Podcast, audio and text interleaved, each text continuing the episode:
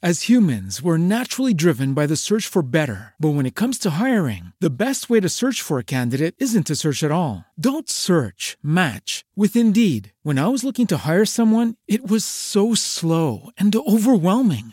I wish I had used Indeed. If you need to hire, you need Indeed. Indeed is your matching and hiring platform with over 350 million global monthly visitors, according to Indeed data, and a matching engine that helps you find quality candidates fast. Ditch the busy work. Use Indeed for scheduling, screening, and messaging so you can connect with candidates faster. And Indeed doesn't just help you hire faster. 93% of employers agree Indeed delivers the highest quality matches compared to other job sites, according to a recent Indeed survey. And listeners of this show will get a $75 sponsored job credit to get your jobs more visibility at Indeed.com slash podcast. That's Indeed.com slash podcast. Terms and conditions apply.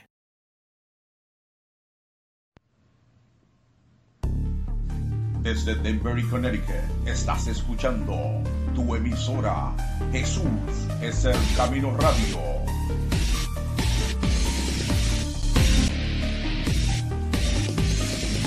Lo mejor aún está por venir.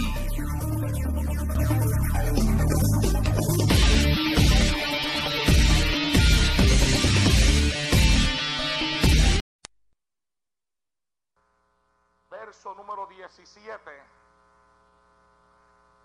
del libro de Galatas.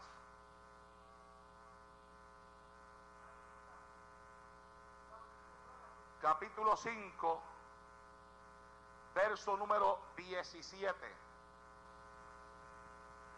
del libro de Galatas. Hemos estado hablando desde el martes por el tema mentes carnales contra mentes espirituales.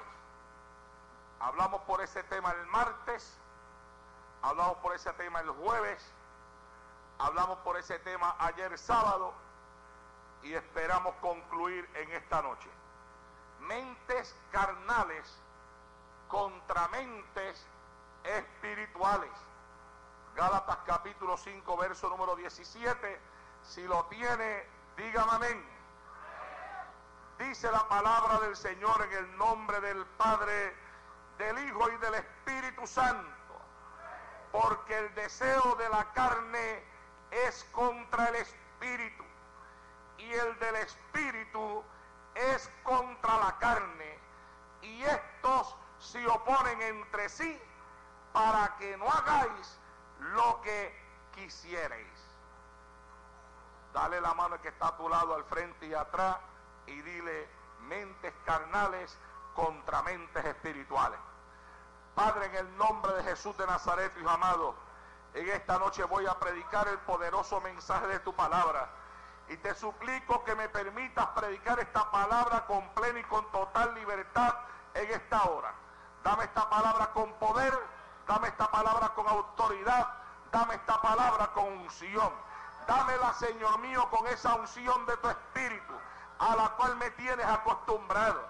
Sea palabra viva y eficaz y más cortante que toda espada de dos filos que penetre, Señor mío, hasta la profundidad de cada alma en esta hora. Y que este pueblo mientras tu palabra es predicada espíritu de adoración y de alabanza haya en los labios de este pueblo. Padre mío, Padre mío predicaré tu palabra y lo haré para gloria y honra de tu nombre en el nombre de Jesús Señor amén se pueden sentar amados hermanos les recuerdo que los bancos no apagan el fuego y que eso significa que ahí sentado donde usted está, usted puede continuar alabando y glorificando al Señor en esta noche. Vamos a ver cuántos aquí pueden alabar al Señor sentado. ¿Cuántos lo pueden alabar? Usted puede alabar al Señor sentado. Se puede alabar al Señor sentado en esta iglesia en esta noche. Seguro que se puede porque se sentó el cuerpo, pero no la lengua. La lengua que se mantenga en espíritu de adoración y de alabanza ante la presencia del Señor en el día de hoy. Santo Dios.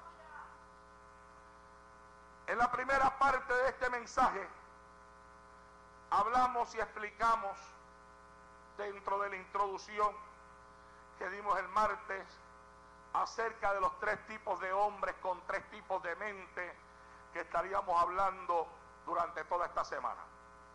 Hablamos del hombre natural, el hombre carnal y el hombre espiritual, representados en tres mentes, la mente natural, la mente carnal y la mente espiritual.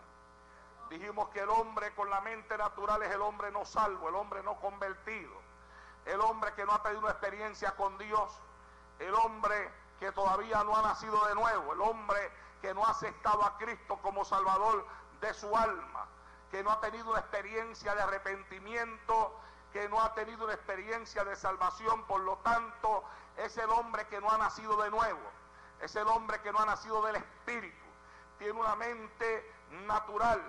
Y leímos en el libro de Primera de Corintios, eh, capítulo 3, verso 1, donde decía y dice, de, eh, de manera que yo, hermanos, no pude hablarles como espirituales, sino como a carnales, como a niños en Cristo. Esto lo hicimos para hablar acerca del hombre carnal. Explicamos la diferencia entre el hombre natural y el hombre carnal. Y dijimos que el hombre carnal no es eh, el hombre que no ha conocido a Cristo, sino que el hombre carnal es una persona que ha tenido una experiencia con Dios, que tuvo una experiencia de salvación. La Biblia los divide así. Puede ser que el hombre natural y el hombre carnal practiquen entre ambos las mismas cosas. Pero la Biblia hace la división para que nosotros podamos entender el por qué. El natural no conoce las cosas que son de Dios, no conoce las cosas que son del Espíritu, no ha tenido un nuevo nacimiento, no ha tenido un encuentro con el Señor.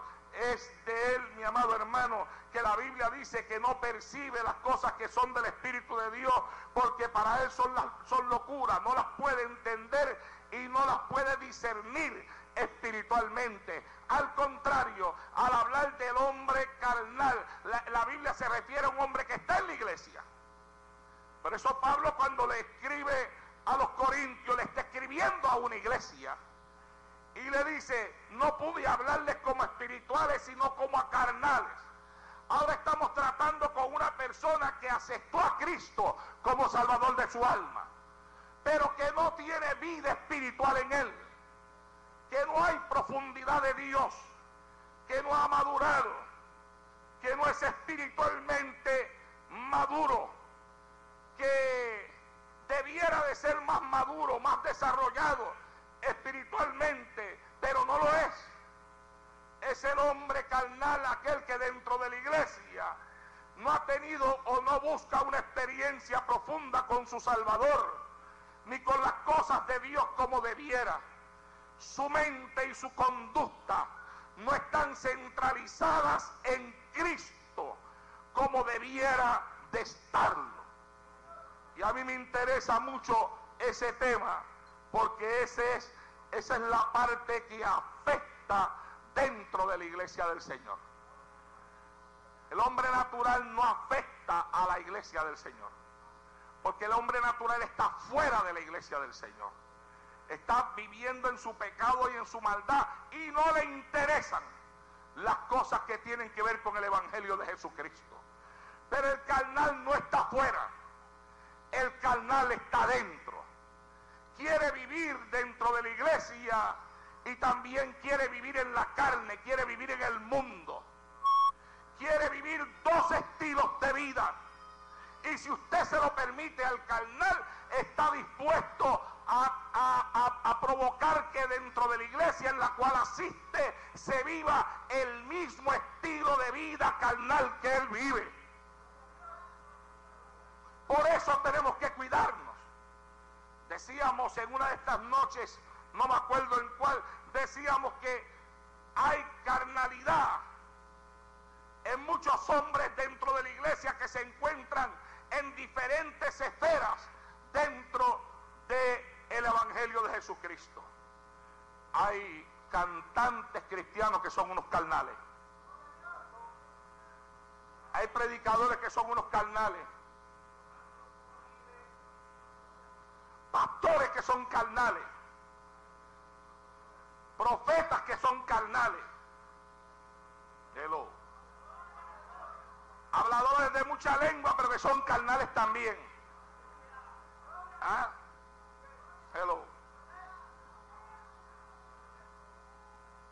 Que viven dos clases de vida, una vida dentro de la iglesia y otra vida fuera de la iglesia. Que tienen alas en el templo, pero cuando salen del templo las dejan enganchadas en un clavito eh, secreto, invisible que tienen en la pared para volverlas a coger cuando regresen aquí. Santo Dios. Aleluya. ¿Ah? Son los que provocan división dentro de la iglesia.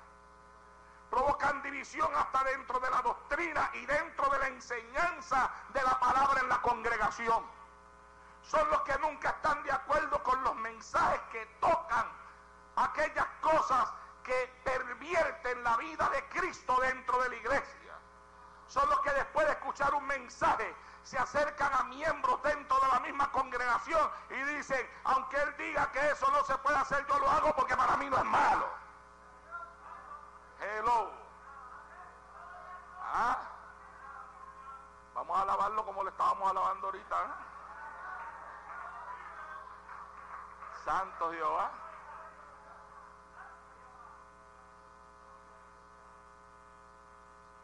Pero también existe el hombre espiritual, la mente espiritual.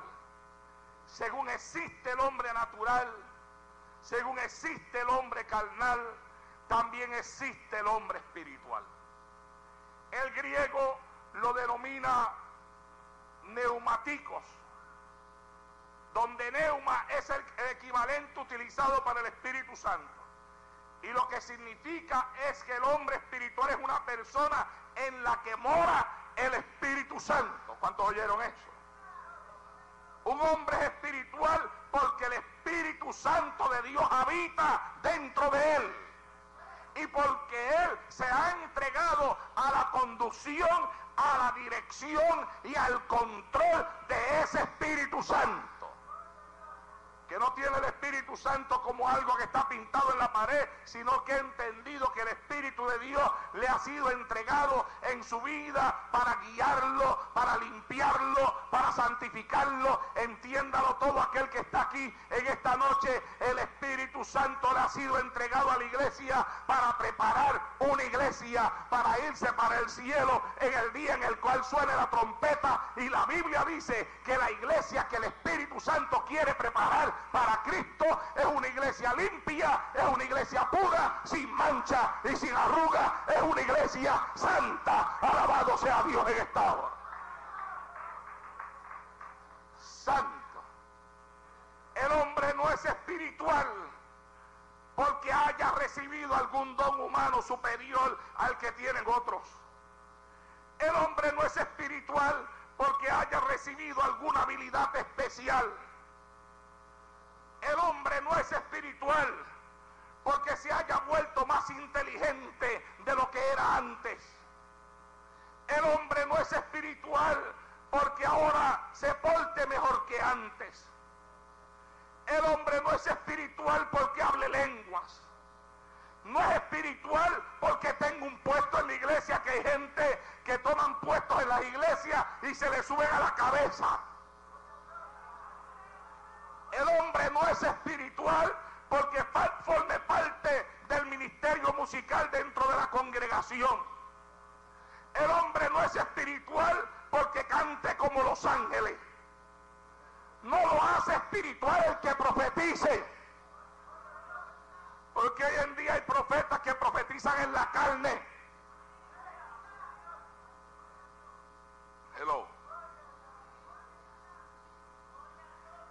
Mi amado hermano, la cantidad de lugares que en este tiempo hay que le dan más importancia a la profecía que a la palabra de Dios.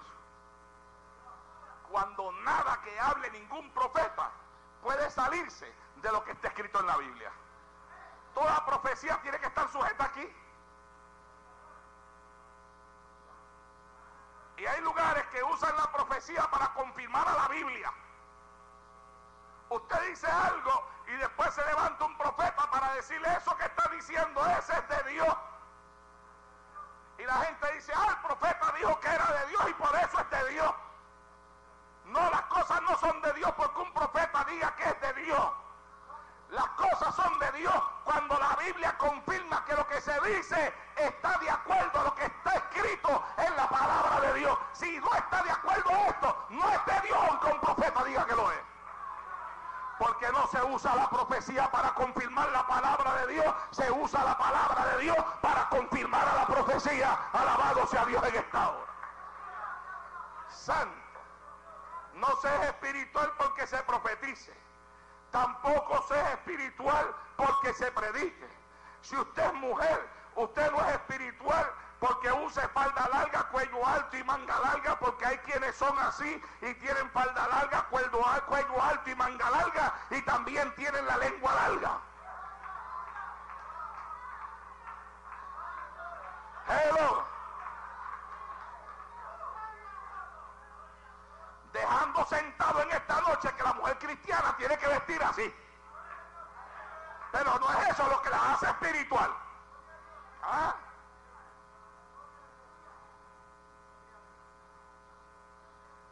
Tampoco se hace espiritual porque no se pinten o porque, usen, o porque no usen pantalones o porque no se corten el cabello.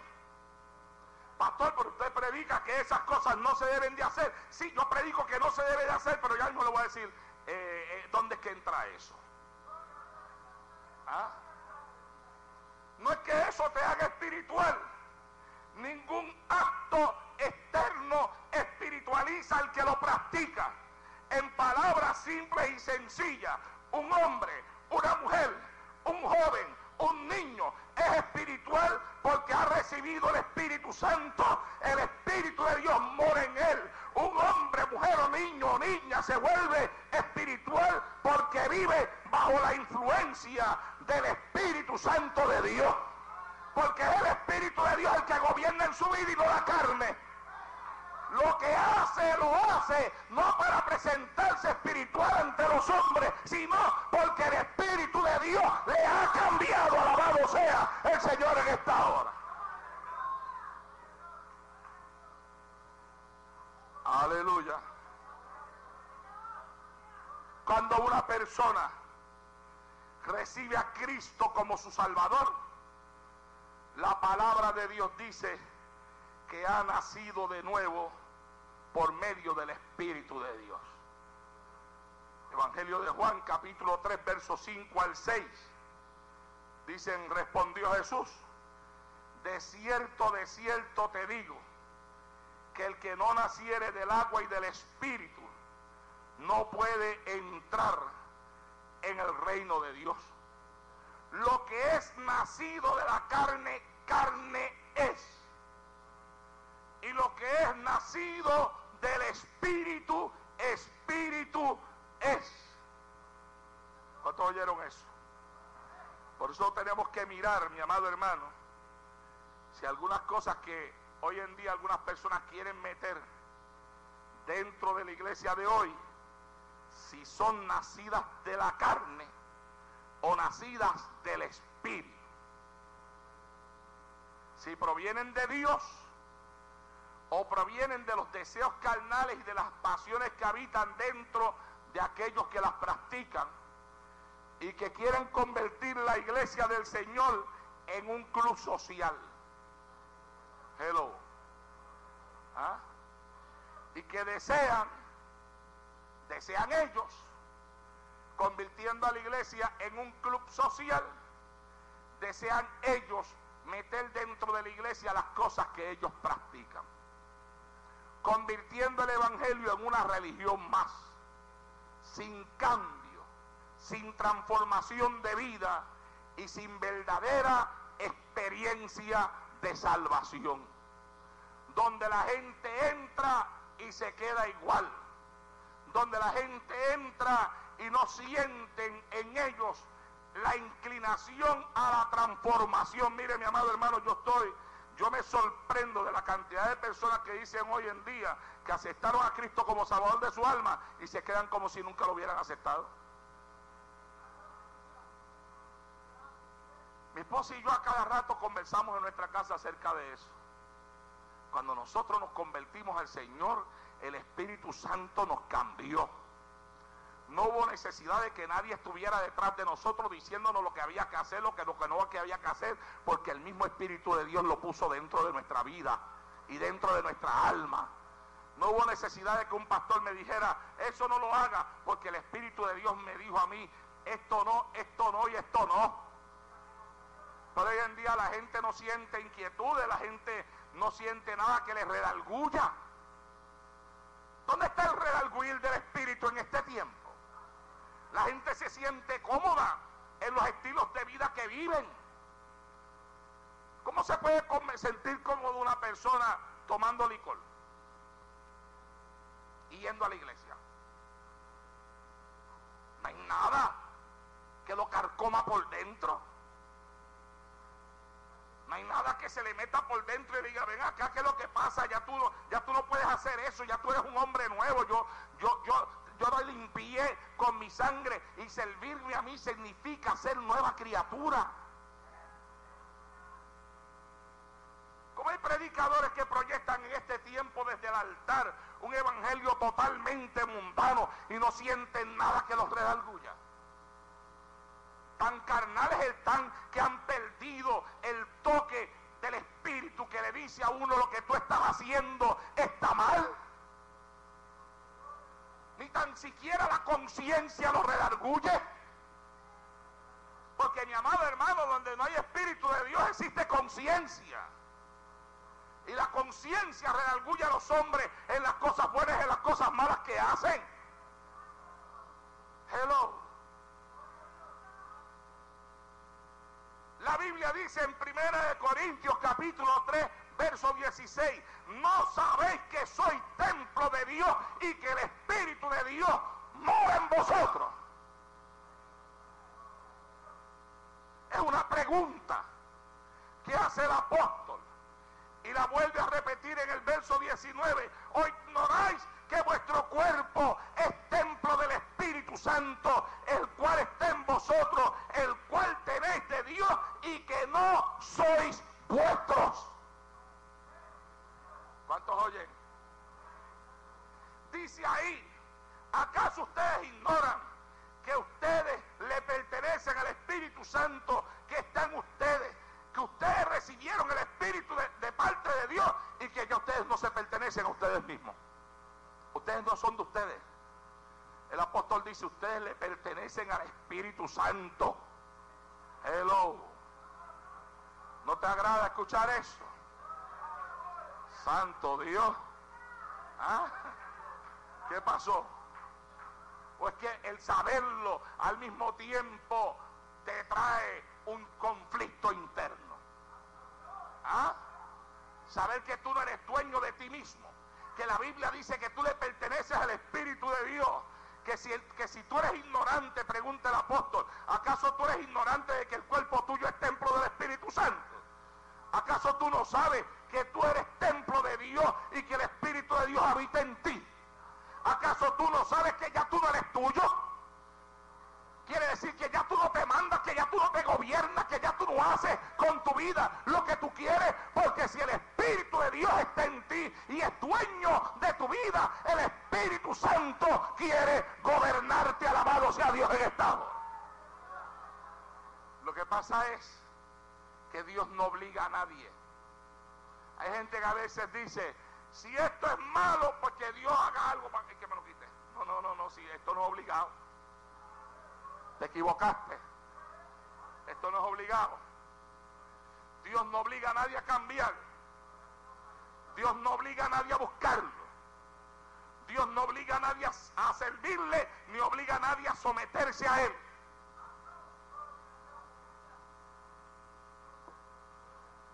A veces hay hermanos de la iglesia que vienen donde mí, me dicen, pastor, mire cómo está aquella persona. Y yo le digo, ¿qué quiere que yo haga?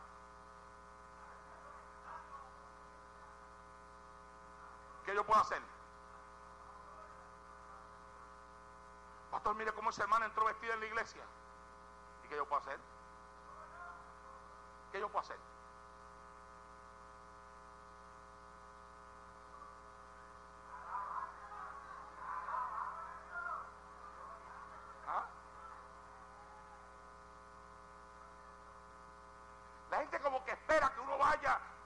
Persona que no vive la palabra, lo agarre por el cuello, se lo apriete bien fuerte, lo tira al piso, lo lleve casi al borde del ahogo de, de, matarlo. Y lo matar ahora.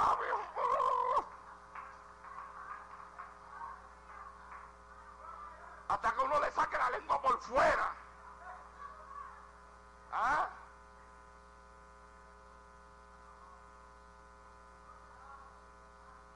Hello. ¿Qué yo puedo hacer? Yo no puedo hacer nada por la persona, yo no cambio a nadie. Aquí el que cambia es el Espíritu Santo de Dios. A veces hay personas que vienen y me dicen a mí, mire que tal persona se fue para, para tal iglesia sin permiso. Y pues, ¿qué yo puedo hacer? Que siga yendo. Hello. ¿Ah? Ahí en el banco, yo me acerco a la gente que dan parte aquí porque yo no peleo con nadie. Ni avergüenzo a nadie desde el altar. Yo me acerco por ahí a la gente que le dan parte y que dan parte aquí, yo no le des parte a fulano, déjalo sentado ahí. Y a algunas personas le doy una oportunidad a ver si el Espíritu los toca. Pero si el Espíritu no los toca, o si el Espíritu los toca y ellos se destocan, porque hay, cuando, hay quien cuando el Espíritu de Dios lo toca, se destoca. ¿Ah? Si coge parte de la iglesia, se la quito. Si es músico, lo mando a sentar. Ya está. Después hay algunas personas que no son sabias porque no son astutas, porque sabiduría, no hay sabiduría en desobedecer a una iglesia ni a un pastor. No son astutos. Porque si se van a salir por ahí a visitar la iglesia, vaya a iglesia de, pastores que yo no conozca, que no sean amigos míos. Que cuando yo los llame me digan, ¿sabe quién estuvo por aquí tal día? ¿Quién? Fulano. ¿O oh, sí? Yo tenía culto esa noche en la iglesia. Hello, hello, hello, hello. No oigo, no oigo, no oigo nada. Oiga, qué silencio, no oigo nada. Rigo, ¿tú oyes algo? No oigo, no oigo nada. ¿Verdad que no se oye nada?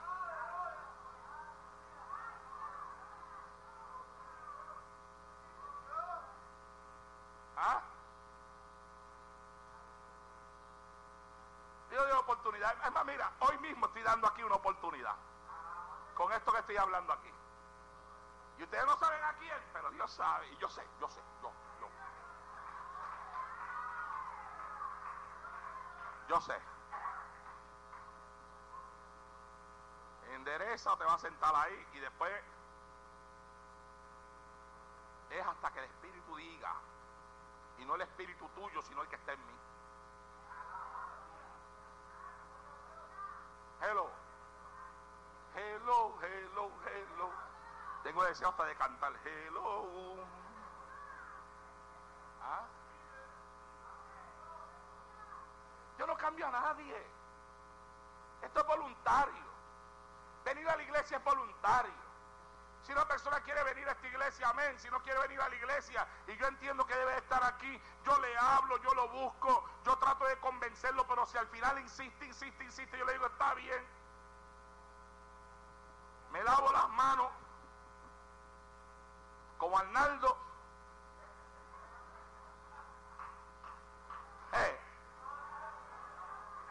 Y, no como Pilato, como Arnaldo.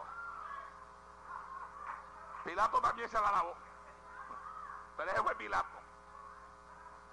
Pilato fue Pilato, yo soy yo. Alaba. ¿ah?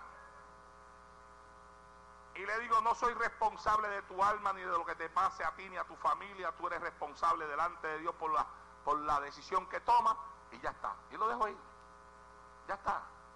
¿Quién no quiere someterse? Yo no voy a pelear contra alguien que Dios no puede cambiar. Si Dios no cambia a una persona, lo podré cambiar yo. Si Dios no somete a una persona, lo podré someter yo. Yo no puedo someter a mi pastorado a quien no está dispuesto a someterse a Dios y a su palabra. Alabado sea el Señor en esta hora. Bendito sea Dios. Las personas que se someten a un ministerio pastoral es porque primero se están sometiendo a la palabra, porque son espirituales. Cuando la gente se vuelve carnales, no se someten a la palabra, menos se van a someter a mí. Yo no voy a pelear con ellos, ni voy a perder mi tiempo con ellos. Hay gente que quiere buscar a Dios. Hay gente que quieren de verdad que Dios los llene. Hay gente que quieren llenarse del Espíritu Santo. A eso, a eso yo le quiero dedicar mi tiempo. A la gente que quieren irse para el cielo. A la gente que quieren estar para que cuando la trompeta suene, el cuerpo sea transformado y se levanten en las nubes hasta la presencia de Dios. Alabado sea Dios en esta hora. Uh. pero tú no sabes, dice la Biblia, tú no sabes que tú eres templo del Espíritu de Dios. ¿Ah?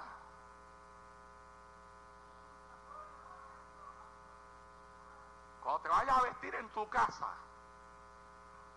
acuérdate que eres templo del Espíritu de Dios. Adora. ¿Ah?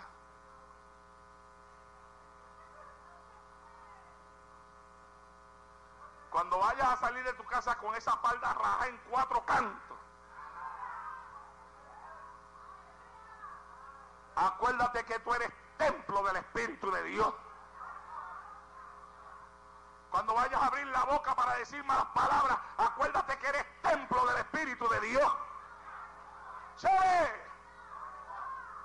Cuando Satanás te meta el deseo en tu corazón de golpear a tu mujer, acuérdate que tú eres templo del Espíritu de Dios.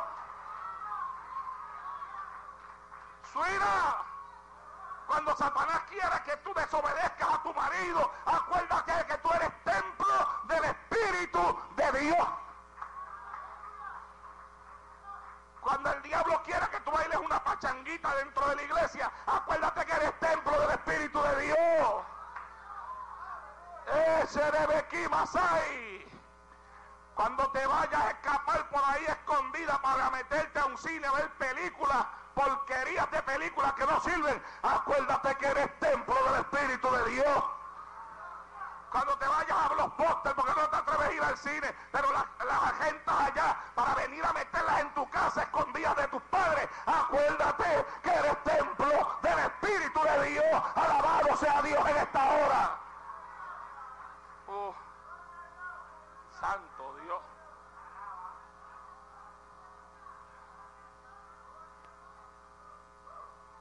Y que la Biblia dice, si eres templo del Espíritu, y si el Espíritu de Dios mora en ti, no te pertenece. No eres vuestro, no eres tuyo, le perteneces a Dios. ¿Ah? Adora. Por eso dice la Biblia en Primera de Pedro, capítulo 1, verso 23. Siendo renacidos, no de simiente corruptible, sino de incorruptible, por la palabra de Dios que vive y permanece para siempre. ¿Ah? Al hombre espiritual le preocupan las cosas de Dios, no las cosas de la carne. Eso es lo que enseña Romanos capítulo 8, versos 5 al 6. Porque son los, los que son de la carne, piensan en las cosas de la carne pero los que son del Espíritu, en las cosas del Espíritu. Porque el ocuparse de la carne es muerte, pero el ocuparse del Espíritu es vida y es paz. Hello. No me embargue, Satanás quiere meter tantas cosas dentro de la iglesia hoy en día. Es que Satanás sabe que el ocuparse de la carne es muerte. Por eso hay tanta iglesia que se está muriendo en este tiempo. ¿Ah? que necesitan de las cosas de la carne para poder avivar sus emociones. Yo hablé de eso en estos días. ¿Ah? Mire mi hermano, yo me acuerdo de aquellos cultos donde, donde no había ni que sonar ni la cuerda de una guitarra para que la gente recibiera la unción de Dios. Porque la unción de Dios no era el producto de la música, sino el producto de, gente espiritual, de vida de oración, de vida de ayuno, de vida de consagración a Jehová, de gente que sacaban tiempo para orar a Dios por la mañana, que oraban a Dios en la tarde, que alababan a Dios en el trabajo, que cuando tenían un tiempo libre y se comían cualquier cosita y después en vez de pararse allá en el trabajo con los amigos inconversos a reírse de las barbaridades y de las estupideces que ellos decían, iban y abrían la Biblia y se ponían a leer la palabra de Dios porque querían mantener una comunión santa con el Dios del cielo. Pero hoy en día, mi amado hermano, la gente dice que no tiene tiempo para Dios. No hay tiempo para orar, no hay tiempo para ayunar, no hay tiempo para venir a la iglesia. No hay tiempo para buscar las cosas del cielo. Eso sí, en las mismas personas que no tienen tiempo para orar, que no tienen tiempo para ayunar, que no tienen tiempo para venir a la iglesia en la semana, tienen tiempo para ver novelas.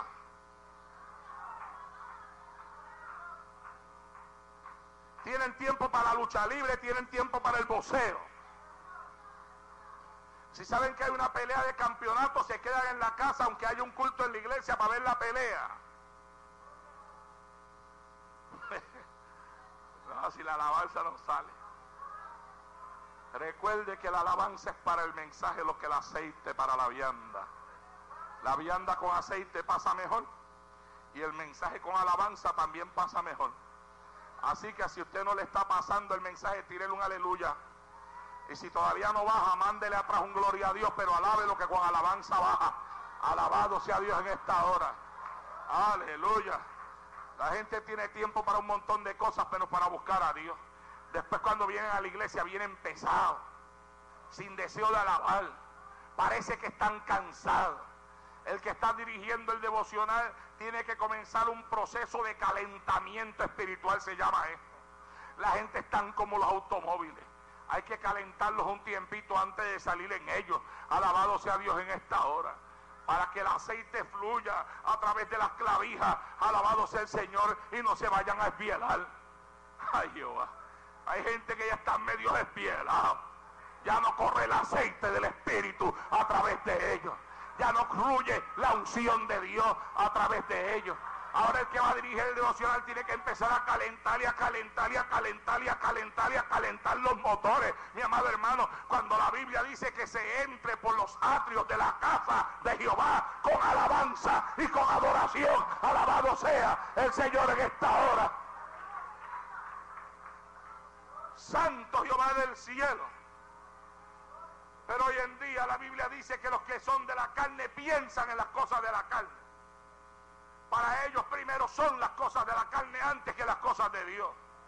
Si tienen que tomar una decisión entre cosas espirituales y cosas que son carnales, a veces las carnales tienen más influencia sobre las decisiones de ellos que las cosas espirituales. El hombre espiritual, el hombre con mente espiritual, siempre tendrá a Dios primero en su vida. Cuidado con el ocuparse de las cosas de la carne. La Biblia enseña que el ocuparse de la carne es muerte. Ocúpate del espíritu porque la Biblia dice que el ocuparse del espíritu es vida y es paz. Cultiva tu vida espiritual. El hombre espiritual está en el espíritu, ya que el espíritu de Dios mora dentro de él. Para eso se nos entregó el Espíritu Santo. Cristo mismo le dijo a sus discípulos, yo rogaré al Padre y os dará otro consolador para que esté con vosotros para siempre.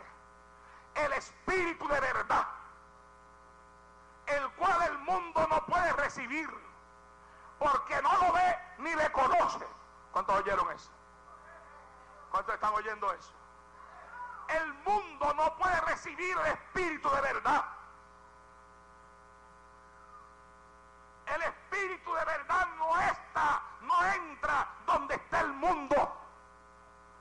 Por eso Satanás quiere llenar a la iglesia de mundo. La iglesia se llena del mundo y el espíritu de verdad se queda afuera. Eso es lo que pasa con la iglesia de la Odisea. Es una iglesia tibia.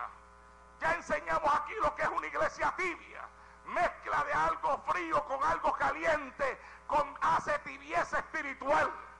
Mezcla del mundo que es lo frío con lo caliente de Dios hace que la iglesia se ponga tibia. El mundo entra y Dios se sale. Por eso es que la iglesia de la Odisea, aunque cree que Cristo está dentro de ella, la Biblia dice que Cristo está afuera y dice, he aquí yo estoy tocando a la puerta. Si alguno abre, oye mi voz y abre la puerta, yo entro a él, cenaré con él y él conmigo. Mire que ni tan siquiera le está pidiendo a la Odisea que le abra la puerta. Él sabe que la Odisea seguirá en el mundo. La Odisea seguirá siendo tibia. Pero dentro de la iglesia de la Odisea, Cristo Cristo tiene la esperanza de que haya alguien que esté dispuesto a oír su voz. Y si en la Odisea alguien oye su voz, Él le dice, tú me abres la puerta, yo entro, ceno contigo y tú vas a cenar conmigo.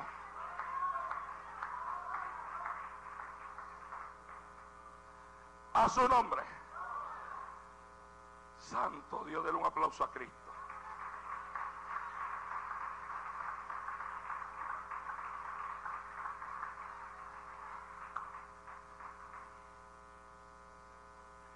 La Biblia dice, ¿qué es lo que se espera de un creyente espiritual? Romanos capítulo 8, verso número 9.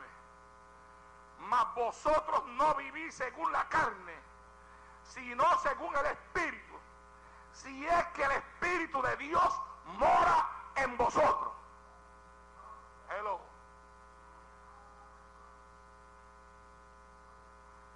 Eso es lo que Dios espera de una persona espiritual. Si el Espíritu de Dios mora en ti, dice el Señor, no vivirás según la carne, sino según el Espíritu. El hombre espiritual entiende que es el Espíritu el que le da vida. Romanos 8:10 dice, pero si Cristo está en vosotros, en cuerpo en verdad está muerto a causa del pecado, mas el Espíritu vive a causa de la justicia. El Espíritu es el que da vida. El hombre espiritual entiende que el Espíritu es el que aviva su cuerpo mortal. Romanos 8:11.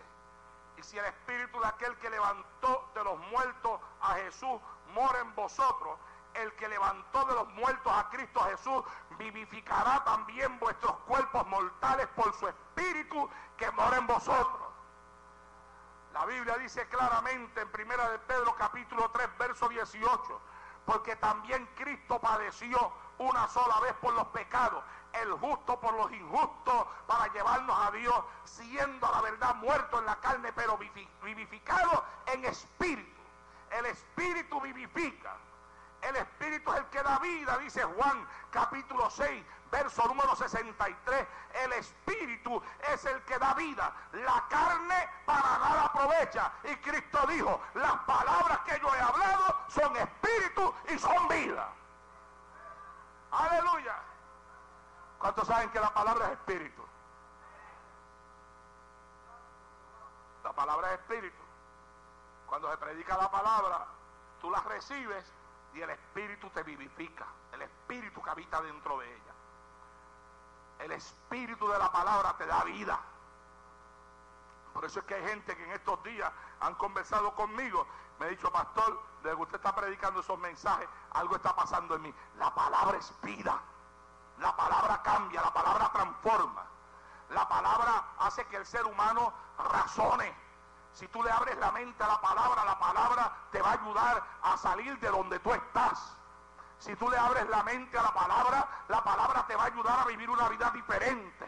Si tú abres tu corazón a la palabra, la palabra te va a cambiar, la palabra te va a transformar. Lámpara es a mis pies tu palabra, decía el salmista, y lumbrera a mi camino. Cuando el hombre le abre el corazón a la palabra de Dios, la palabra es mi amado hermano como una escoba, como una aspiradora que aspira todo aquello que a Dios no le agrada y deja el cuarto limpio. Alabado sea Dios en esta hora. Santo Jehová. El, el, hombre espiritual entiende que puede matar las obras pecaminosas de su carne solo por medio del espíritu. Romanos 8:13. Porque si vivís conforme a la carne moriréis, mas si por el espíritu hacéis morir las obras de la carne, viviréis. Hello. El Espíritu ayuda a una persona a matar las obras de la carne. Tú entiendes que hay obras de la carne en ti, pídele a Dios que te lleve de su Espíritu Santo.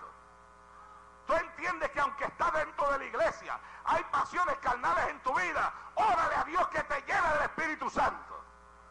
Tú entiendes de que aunque estás en la iglesia, hay cosas dentro de tu vida que no has podido cambiar, que no has podido transformar. Pídele al Espíritu Santo que te llene, porque la Biblia dice que por el Espíritu se puede hacer morir las obras de la carne. Alabado a Dios en esta. Santo Jehová. En una ocasión yo me acuerdo en Puerto Rico, cuando pastoreaba en Puerto Rico, un pecador me decía, entiendo esto, de que el Espíritu Santo, déle un aplauso a Cristo que Él se lo merece.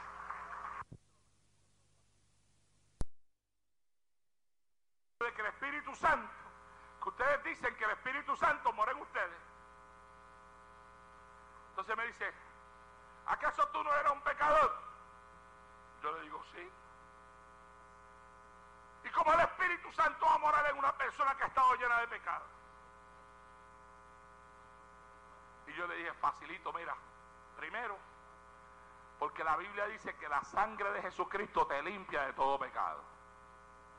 Y cuando Dios te mira, no te mira directamente a ti, te mira a través de la sangre. Sin la sangre tú eres sucio ante la presencia de Dios. Sin la sangre eres corrupto. Sin la sangre estás perdido. Pero cuando tú aceptas a Cristo, la sangre de Cristo te limpia de todo pecado. Y cuando Cristo te mira, te mira a través de la sangre. Y te ve limpio. Pero Cristo sabe que te hace falta algo más. Cristo sabe que el hombre por sus propias fuerzas no puede vencer al pecado. Él sabe que el hombre por sus propias fuerzas no puede serle fiel.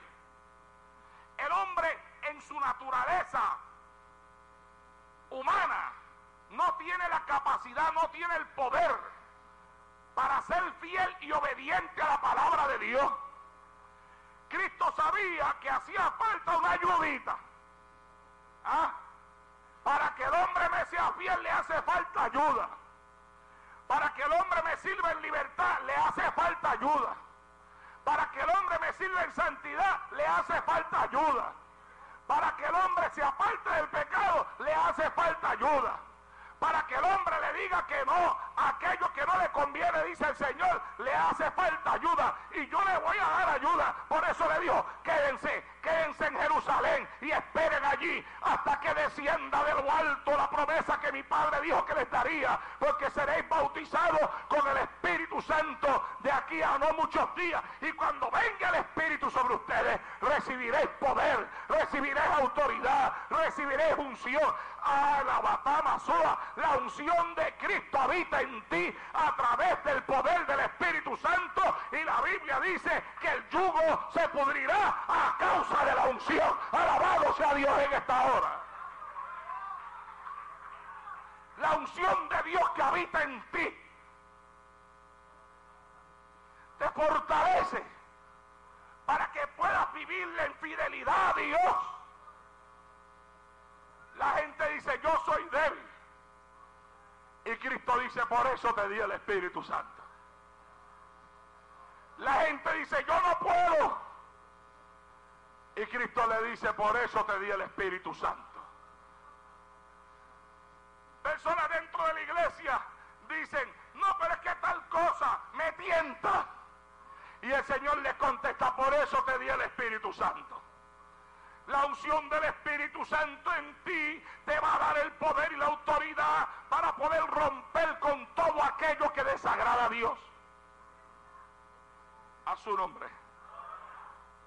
Por eso es que mi amado hermano, Satanás quiere evitar, ¿cuánto me están oyendo? Quiere evitar que la gente reciba la verdadera unción del Espíritu de Dios.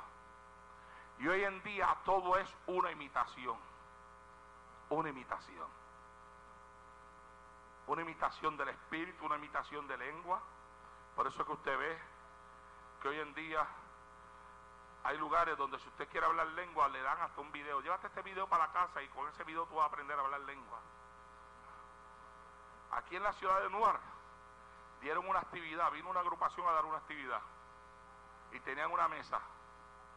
El pastor de esa iglesia me dijo a mí que cuando él fue a la mesa y se puso a mirar las cosas que estaban en la mesa, se encontró con un video que era para enseñar a la gente a hablar lengua.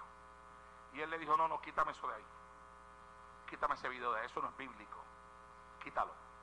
No, pero pastor, pastor, nada. Tú me quitas el video de ahí o se acabó el concierto aquí. Hizo que lo quitaran. ¿Ah? Hay gente que vienen y le dicen a otro, repite esta palabra. Pa, pa. Y la persona viene y dice, pa, pa, pa. Ya estaba hablando lengua. Y todo es una imitación. Pero la imitación jamás será igual al original. Alaba. ¿Ah? Como no hay danza del espíritu, porque donde el espíritu no se le da libertad, la danza del espíritu desaparece también. Pues entonces hay que traer otra danza. Y por eso hay lugares que han importado, han traído de afuera. Vinieron primero con la danza judía. Pero ya la danza judía ya pasó. Ahora están bailando de todo. El asunto es mover emociones de la gente, que la gente se sienta en un ambiente de un gozo ficticio, de algo ficticio, de algo que no es. Y entonces le han inventado cosas a la gente para que la gente se quede ahí. Y están inventando cosas para los jóvenes, para que los jóvenes ven y se queden ahí. Yo no hago invento de nada aquí, yo predico la palabra de Dios. El que quiere servirle a Dios, que se convierta a Cristo como hay que convertirse. Alabado sea Dios en esta hora. Santo Jehová del cielo. Porque yo sé que el Espíritu Santo es real. El Espíritu de Dios no es un invento. Hoy, hoy en día hay hasta personas que dudan del Espíritu Santo. Que dudan si el Espíritu Santo es real que ya no están hasta seguros de si lo que tienen de verdad se los dio Dios o no se lo dio. ¿Por qué? Porque tanta confusión que hay en el ambiente los, ha alcanzado a ellos también. Pero mi amado hermano, yo le digo a usted que el Espíritu de Dios es real. Que las lenguas son verdaderas. Que hay un danzar que es del Espíritu. ¿Y sabe por qué yo lo sé? Porque yo no tenía nada de eso. Y después que vine a Cristo, Cristo me lo dio. Alabado sea Dios en esta hora.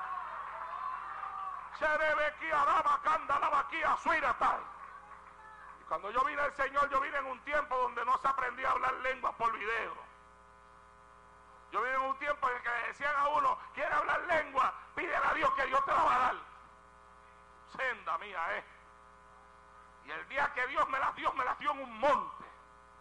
Cuatro días de convertido tenía. El día que me fui a aquel monte y Dios me bautizó en el monte con el hablar en lengua. Y bajé hablando lengua del monte. Y pasé por el frente de la casa de mi pastor. Y el pastor mío estaba allá en la marquesina. Y le dije, pastor.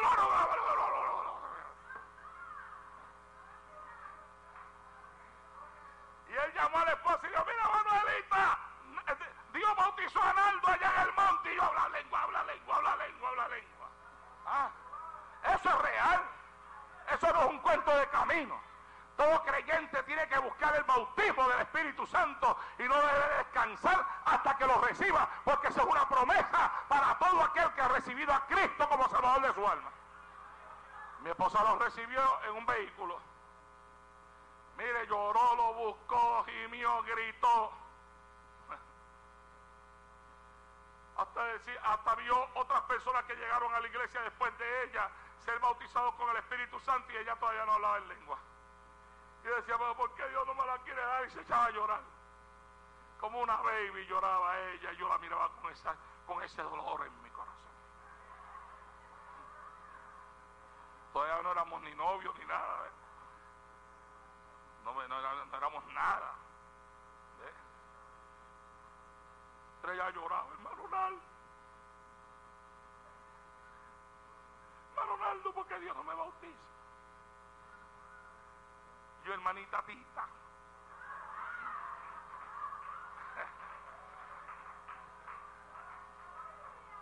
Hermana Tita sigue orando, no se rinda. que Dios la va a bautizar, Dios la está escuchando. Y después Dios escogió para bautizarla el momento que menos ella esperaba. Rumbo a la universidad, con un hermano de la congregación que estudiaban en la misma universidad. Iba hacia la universidad, el hermano le dijo, vamos a alabar a Dios. Ella empezó a alabar a Dios en el vehículo y ahí mismo la bautizó Dios con el Espíritu Santo. Alabado sea Dios en estado.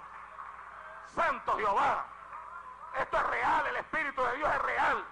El Espíritu de Dios te puede bautizar aquí en la iglesia, te puede bautizar en el automóvil, te puede bautizar en el trabajo, te puede bautizar en el, carro, te puede bautizar en el cuarto de tu caja. Es más, el Espíritu de Dios te puede bautizar mientras te estás bañando de momento, está cayendo el, el chorro de agua sobre ti y ahí debajo tú comienzas, gloria, gloria a Dios, aleluya, ay Jehová, ay pero qué bueno está esto. ¡Ah, ah, ah! Y ahí viene el fuego de Dios en tu vida.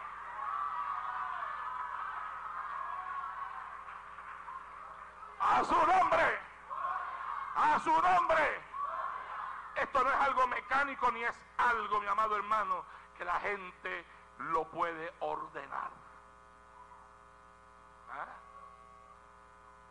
No.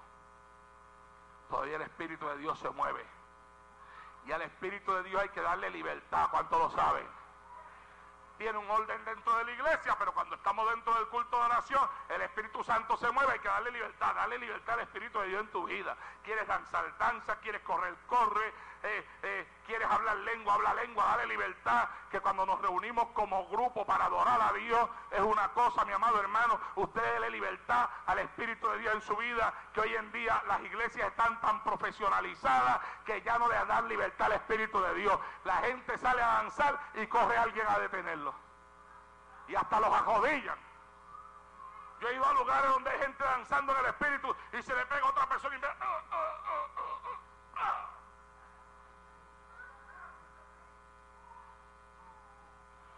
y los arrodillan.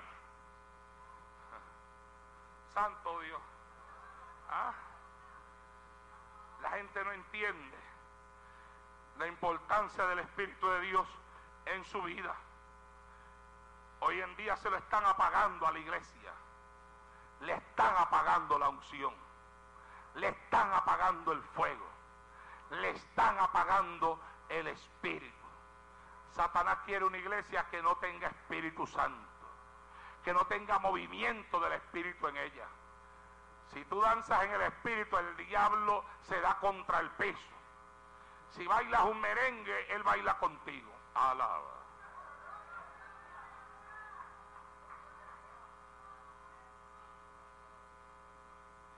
Bailate una salsita en la iglesia, el diablo te dice, ¿quieres que bailar conmigo?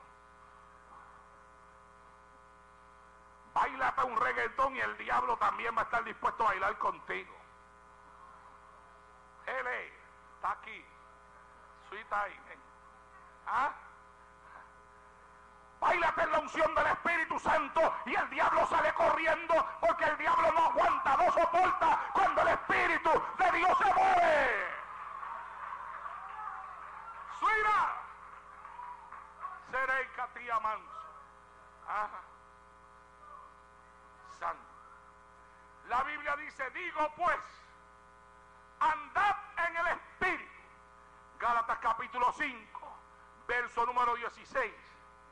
Y no satisfazcáis los deseos de la carne. ¿Cuántos oyeron? Oíste jovencita, oíste joven. Andad en el Espíritu y no satisfagáis los deseos de la carne. Puede ser que ese muchacho que te está enamorando te diga, yo quiero verte, pero es que, ¿por qué tú no sales conmigo? Te invito a ir a un restaurante. Adora.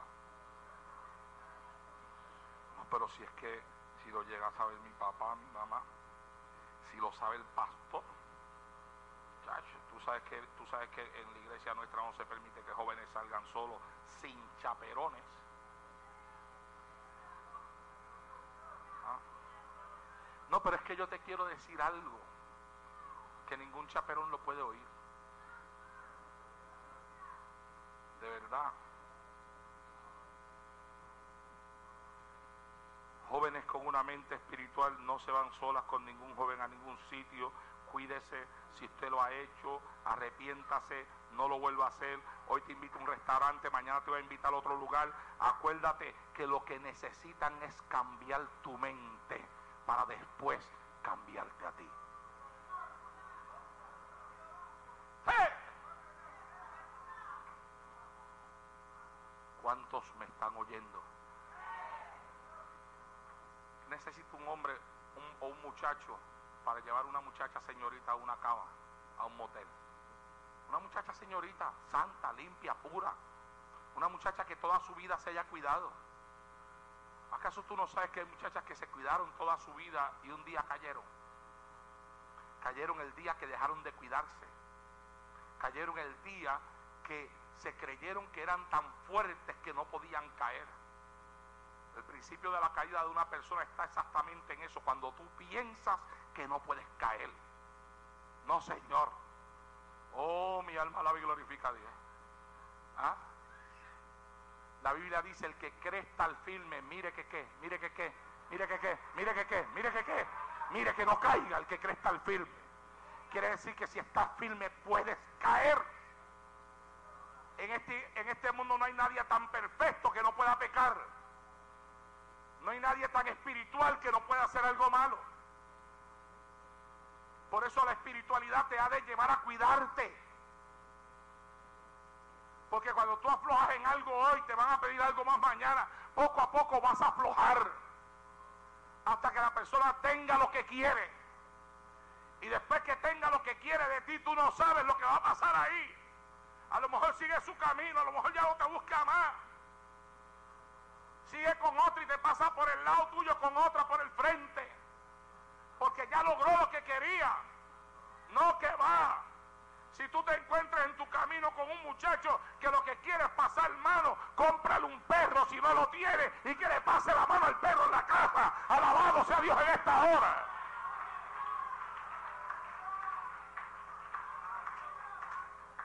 Mira que a los perros les encanta que le pase la mano. Nosotros tenemos dos en la casa. Y, tú empiezas a bajarle la manita y hasta se te vira a ti y se, se abre así completo. Ahora.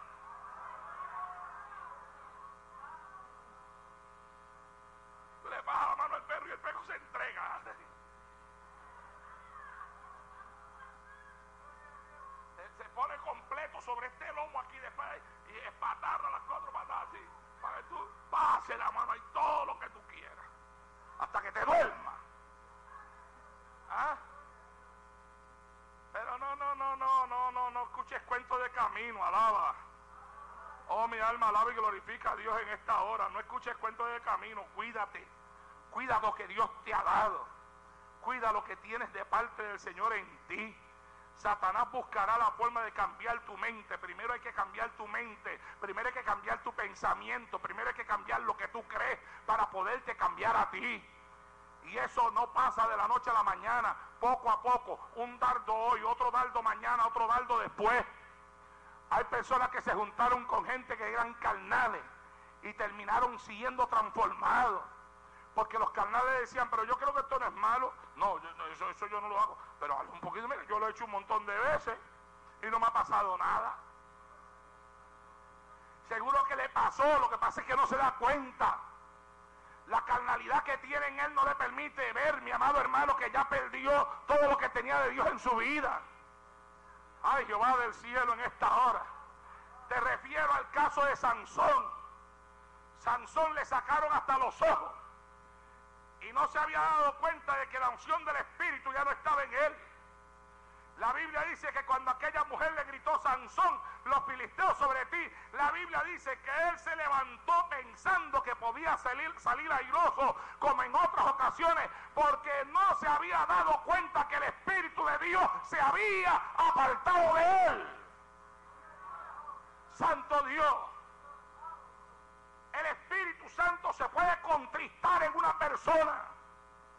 Puede ser que no se contriste de un día para otro. Da oportunidades.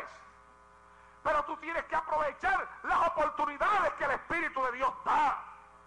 Por tanto, no te dejes engañar. No te dejes estar fuera de aquellas cosas que te han dado vida hasta el día de hoy. Cuídate, protégete. El joven de la iglesia que le pide a una muchacha que haga algo, que ese joven sabe que en la iglesia está prohibido, que no se permite para proteger a la juventud de caer en un pecado delante de Dios y el joven le pide a la muchacha que lo haga, es un carnal.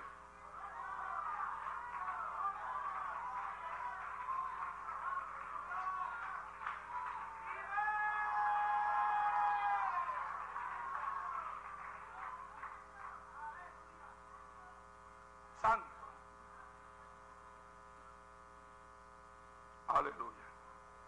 Y yo no sé por qué a veces hay muchachas que habiendo hasta dentro de la iglesia, muchachos que buscan a Dios, muchachos que oran, muchachos que están llenos del Espíritu, ponen la mirada sobre jóvenes carnales.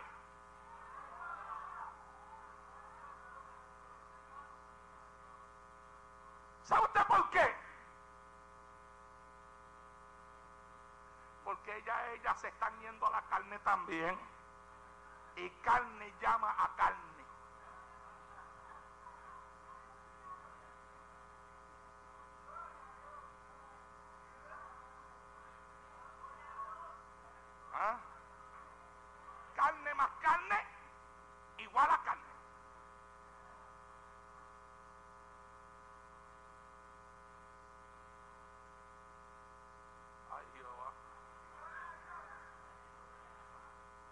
Entonces ellas dicen, es que yo sé que ese muchacho busca a Dios, pero no me gusta.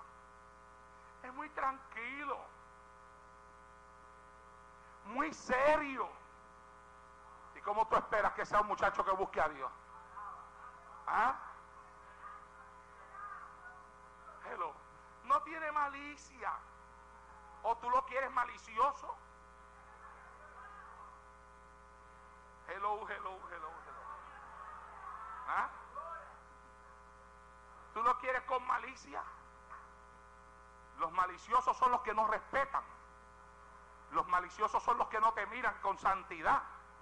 Los maliciosos son los que te miran en la carne. Los maliciosos son los que te quitan la ropa con los ojos. ¿Ah? Yo leía en estos días este, un libro de, bueno, de un pastor. Y, y- y- me, y me dio ganas de reír porque él dice que un hijo de él, que estaba muy enamorado de una muchacha de la iglesia, salió a visitar a, la muchacha a la casa. Entonces dice que, pues él se sentó cerquita de ella, ¿verdad? Y dice que la misma muchacha le cogió la mano al hijo y se la tiró por encima.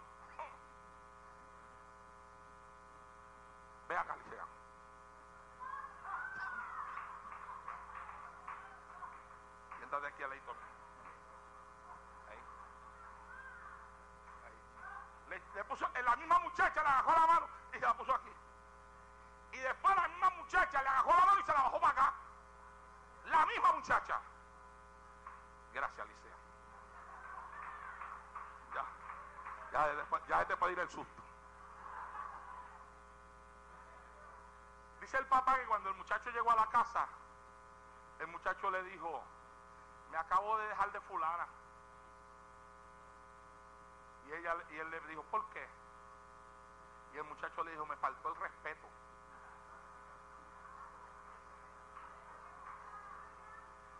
Y él, y él, y él le dice, ¿qué te hizo?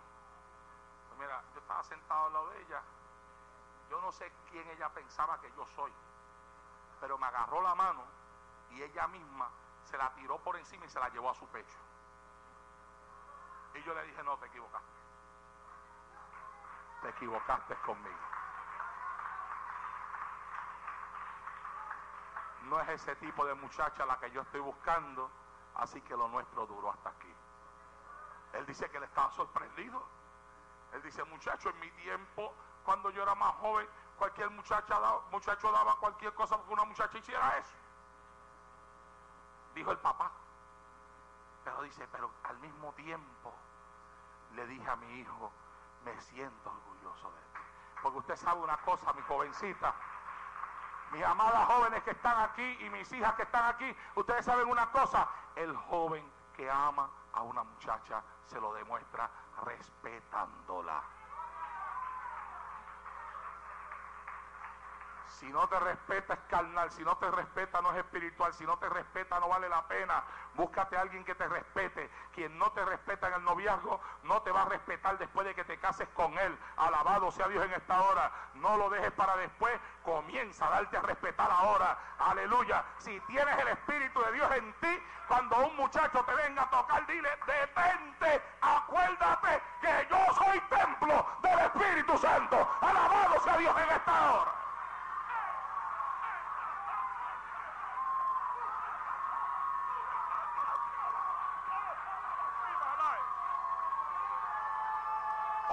Aquí avánzale! Detente ahí, carnal, que soy templo, templo, templo. Soy templo, soy hija de la faja, templo del Espíritu Santo. Uh. Si tú no lo sientes, yo lo siento.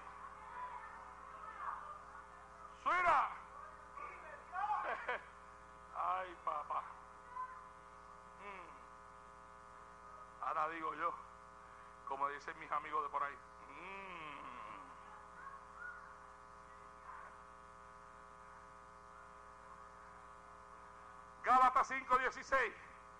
Anda en el espíritu y no satisfagas los deseos de la carne.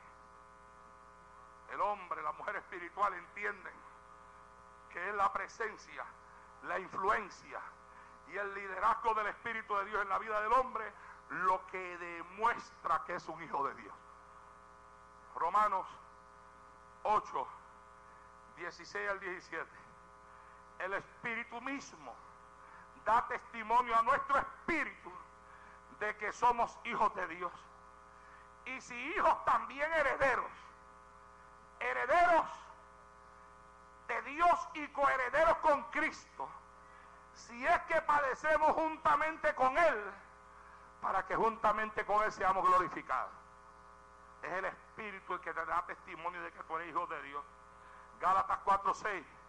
Y por cuanto sois hijos, Dios envió a vuestros corazones el Espíritu de su Hijo, el cual clama a Padre. Primera de Juan 3:24. Y el que guarda sus, sus mandamientos permanece en Dios y Dios en él. Y en esto sabemos que Él permanece en nosotros por el Espíritu que nos ha dado. A su nombre. Se dicen tres cosas acerca del hombre espiritual. Número uno, el hombre espiritual juzga o discierne todas las cosas. La palabra juzgar significa discernir. Primera de Corintios capítulo 2 versos 14 al 16. Pero el hombre natural no percibe las cosas que son del Espíritu de Dios porque para él son locura. Y no las puede entender porque se han de discernir espiritualmente.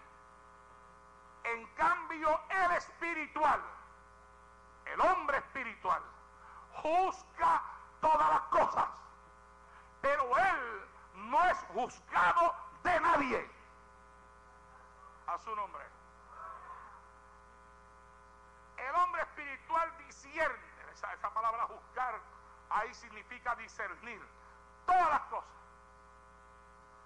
No es juzgado por nadie. Porque quien, quien conoció la mente del Señor, ¿quién le instruirá? Mas nosotros tenemos la mente de Cristo. Santo. Cuando el hombre se, experimenta, se convierte a Jesucristo, experimenta algo maravilloso. Número uno, el Espíritu de Dios entra y mora en su cuerpo, convirtiendo su cuerpo en un templo santo para la, presencia de Dios. La Biblia lo dice, Romanos 8:9, mas vosotros no vivís según la carne, sino según el Espíritu. Si es que el Espíritu de Dios mora en ustedes. Hello. Santo Dios. el hombre participa realmente de la naturaleza divina de Dios y se convierte en una nueva criatura, en un hombre nuevo. El hombre espiritual entiende que a través del espíritu él posee la naturaleza divina. La Biblia lo dice, segunda de Pedro capítulo 1 verso 4, por medio de las cuales nos ha dado preciosas y grandísimas promesas para que por ellas llegaseis a ser participantes de la naturaleza divina, habiendo huido de la corrupción que hay en el mundo a causa de la concupiscencia. ¿Qué dice ahí? Dios nos ha hecho a nosotros a través de su espíritu participantes de su naturaleza. A su nombre. Efesios 4:22 dice vestidos, perdón, del 24 en el 24 dice vestidos del nuevo hombre, creado según Dios, en la justicia y en santidad de la verdad. La Biblia le ordena a todo aquel que dice que es espiritual que se vista de un nuevo hombre. Cámbiate la ropa, dice el Señor. Quítate esa ropa apestosa mundo y vístete de un nuevo hombre. Quítate esa ropa apestada pecado y vístete de un nuevo hombre. Quítate esa ropa apestosa carne y vístete de un nuevo hombre. Alabasama, suira. Colosenses capítulo 3 y verso número 10. Y revestido del nuevo, el cual conforme a la imagen del que lo creó, se va renovando hasta el conocimiento pleno. Vístete del nuevo hombre.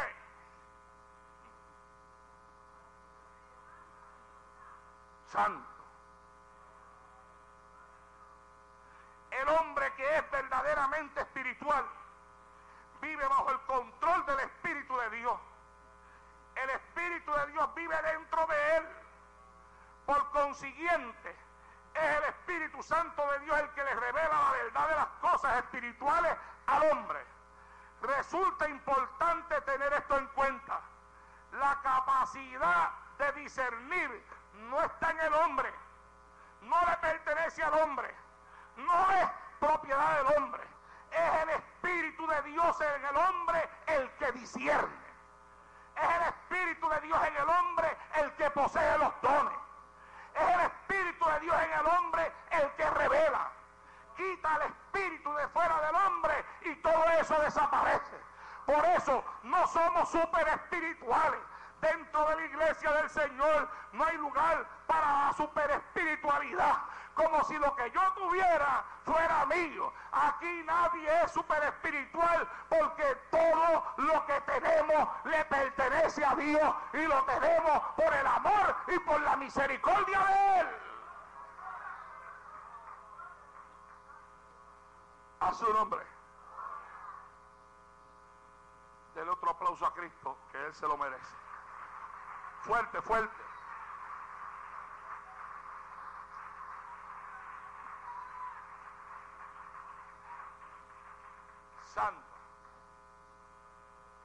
El hombre espiritual no es entendido por el hombre natural.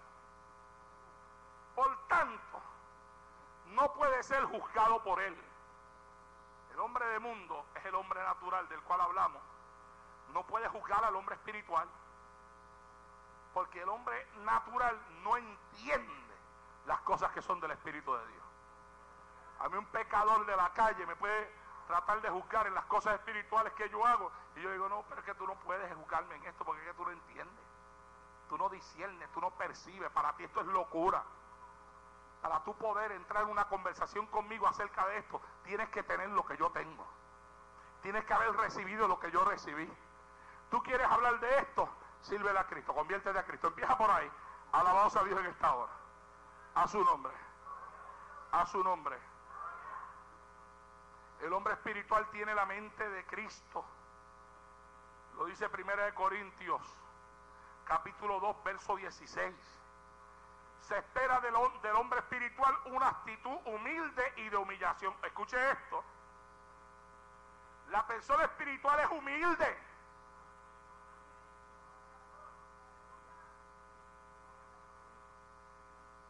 Hay gente que, que, cuando se sienten ser espirituales, entonces se ponen más altivos con pavos reales. Hello. Sí. Se paran así bien, bien derecho, así. Es más, son hasta más altivos que el pavo real. Porque el pavo real cuando se abre, cuando abre el plumaje, fíjese.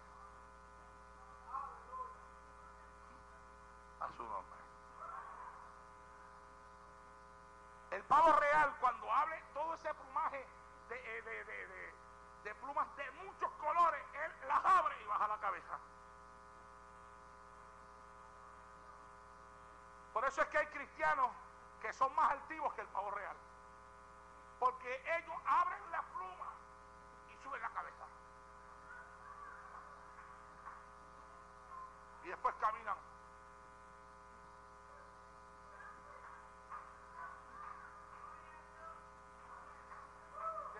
El que- está, cerca de ellos tiene que quitar, abre, eh, abre camino que por aquí voy.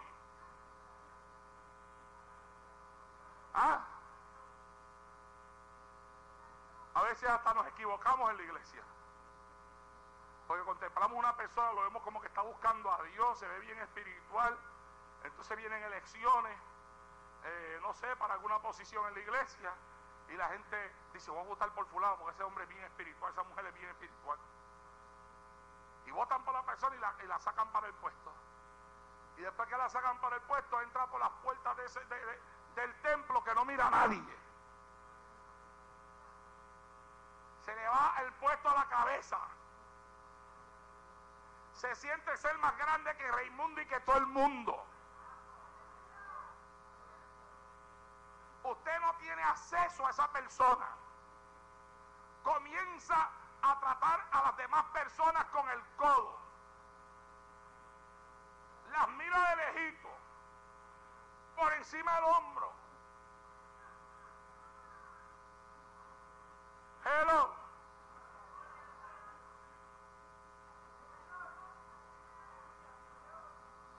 En la iglesia no hay super espirituales. Aquí todo el mundo es igual.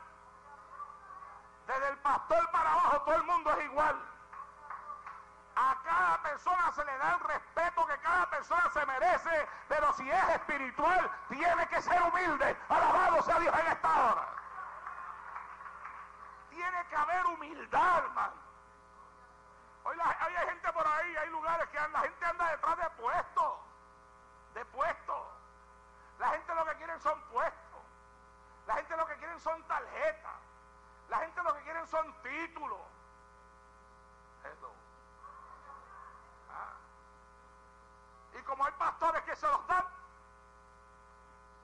porque hay pastores que para, mire, que, para, que, para, que la gente no se les vaya de la iglesia, eh, ven acá que te, te voy a declarar evangelista. Eres evangelista, wow, ungido como evangelista. Ungido como reverendo.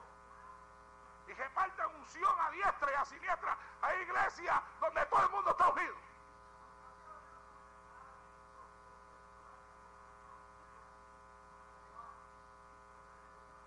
Hello. Y después tienen tremendo problema porque como todo el mundo es reverendo en la iglesia, ahora todo el mundo quiere ser cabeza y nadie quiere ser cola. Hello. La Biblia dice que nadie tenga más alto concepto de sí mismo que el que debe de tener. Alabado sea Dios en esta hora. Santo Jehová. Aquí no hace falta tarjeta. Yo no sé ni dónde está la mía. Y cargo con ella. Yo cargaré con mi tarjeta. Ah, no, si eso tengo la cartera. Ya iba a mirar a ver. Yo no sé. si yo ni, ni uso eso, yo no sé. Ah. Yo tengo mi tarjeta ya. Sí. Santo. Santo Dios. ¿Ah? En una ocasión yo fui a una iglesia. Le estoy hablando de más de 20 años atrás. Fue aquí en los Estados Unidos. Vine a predicar de, de Puerto Rico acá. Y me invitaron a predicar en una iglesia. Y fui, Dios me usó por su misericordia. Entonces, una persona que estaba allí, que era presidente de damas en una congregación, dijo, no, que yo lo quisiera invitar a usted a nuestra iglesia. Este, si usted tiene tal fecha disponible, pues, para que vaya. Yo le dije que sí. Entonces fui a la iglesia. Estoy sentado en la parte de atrás cuando me tocaron, me tocaron por, por, por el hombro y me, me, dijo la persona que me tocó, que después yo supe que era el pastor de la iglesia, me dice, ¿usted es el predicador de la noche? Yo, bueno, este, me invitaron para predicar, sí. ¿Puede pasar a mi oficina? Pasé. Entonces me mira y me dice, con que usted es pastor en Puerto Rico. Yo dije, por la misericordia de Dios, sí soy pastor en Puerto Rico. ¿Usted tiene credencial? ¿Tiene tarjeta? Sí tengo. ¿Me la puede enseñar? Le digo, yo no tengo ningún problema en enseñársela, pero ¿me permite preguntarle para qué? Dice, no, es que usted sabe que por ahí hay un montón de lobos. Y yo le dije, oh, ah, pues si es para eso, no, no se la puedo enseñar. Me dice, pero ¿por qué? Y yo le digo, ¿usted espera que si yo soy un lobo, la tarjeta mía diga que soy lobo?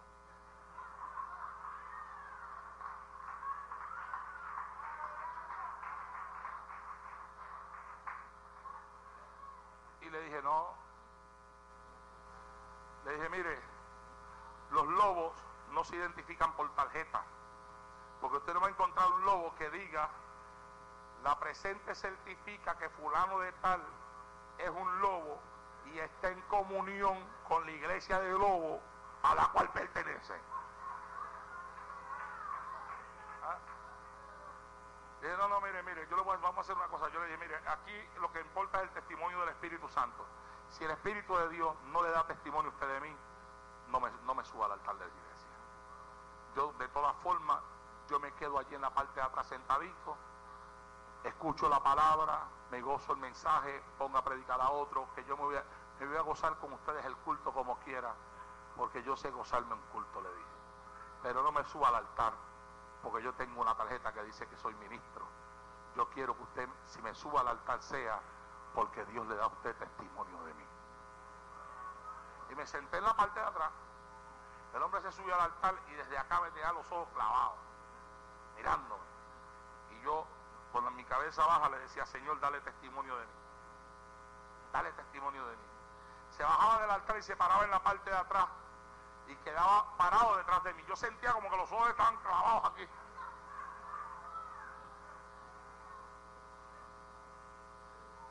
Y volvió y se subió al altar y mirando, y volvió y se bajó para atrás a mirarme. Volvió y se subió, tres veces lo hizo.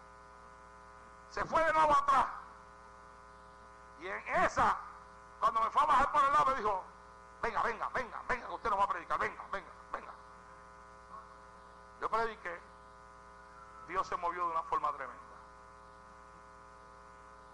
Cuando terminó el culto, vino donde mí, hermano, hermano, perdóneme, mire que este, yo quisiera tener una campaña con usted. Y yo saqué mi cartera y le dije, pastor, aquí está mi tarjeta. Pero ¿por qué no me la enseñó ahorita? Yo le dije, porque yo le quise dar una lección a usted. Usted nunca identifique a nadie por las tarjetas que tiene. Pídale a Dios que le dé el testimonio del Espíritu de que esa persona es de. Porque Dios habla. Dios habla. Y esta iglesia sabe que Dios habla. ¿Cuántas veces aquí hermanos de esta congregación no me han pedido, traiga fulano, traiga fulano, traiga fulano? Y yo he dicho, no, no, no, no. Me he cerrado en un no y me he cuadrado en un no. Y la gente, pero ¿por qué no lo quiere traer? ¿Pero por qué no lo quiere traer? Y yo, no, no, no. Y después han venido explotando revoluciones por ahí. Y la gente dice, oye, y tanto que le insistimos al pastor y siempre se negó y no lo trajo. No quiere decir que algún día no se puede colar algo por ahí porque perfecto no somos, mi amado hermano. Pero mientras podamos, mientras el Espíritu de Dios nos ayude, queremos dejarnos guiar por Él para que el lugar se mantenga lo más limpio posible. El resto se lo dejamos en las manos del Señor. Alabado sea Dios en esta hora. A su nombre. Pero tenemos que ser sencillos, mansos, humildes, como la paloma. De los aplausos a Cristo que Él se lo merece.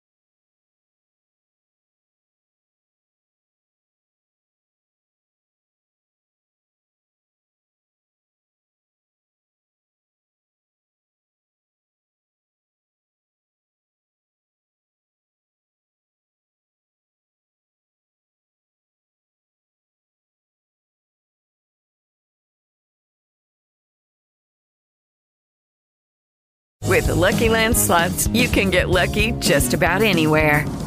This is your captain speaking. Uh, we've got clear runway and the weather's fine, but we're just going to circle up here a while and uh, get lucky. No, no, nothing like that. It's just these cash prizes add up quick. So I suggest you sit back, keep your tray table upright, and start getting lucky. Play for free at LuckyLandSlots.com. Are you feeling lucky? No purchase necessary. Void where prohibited by law. 18 plus terms and conditions apply. See website for details.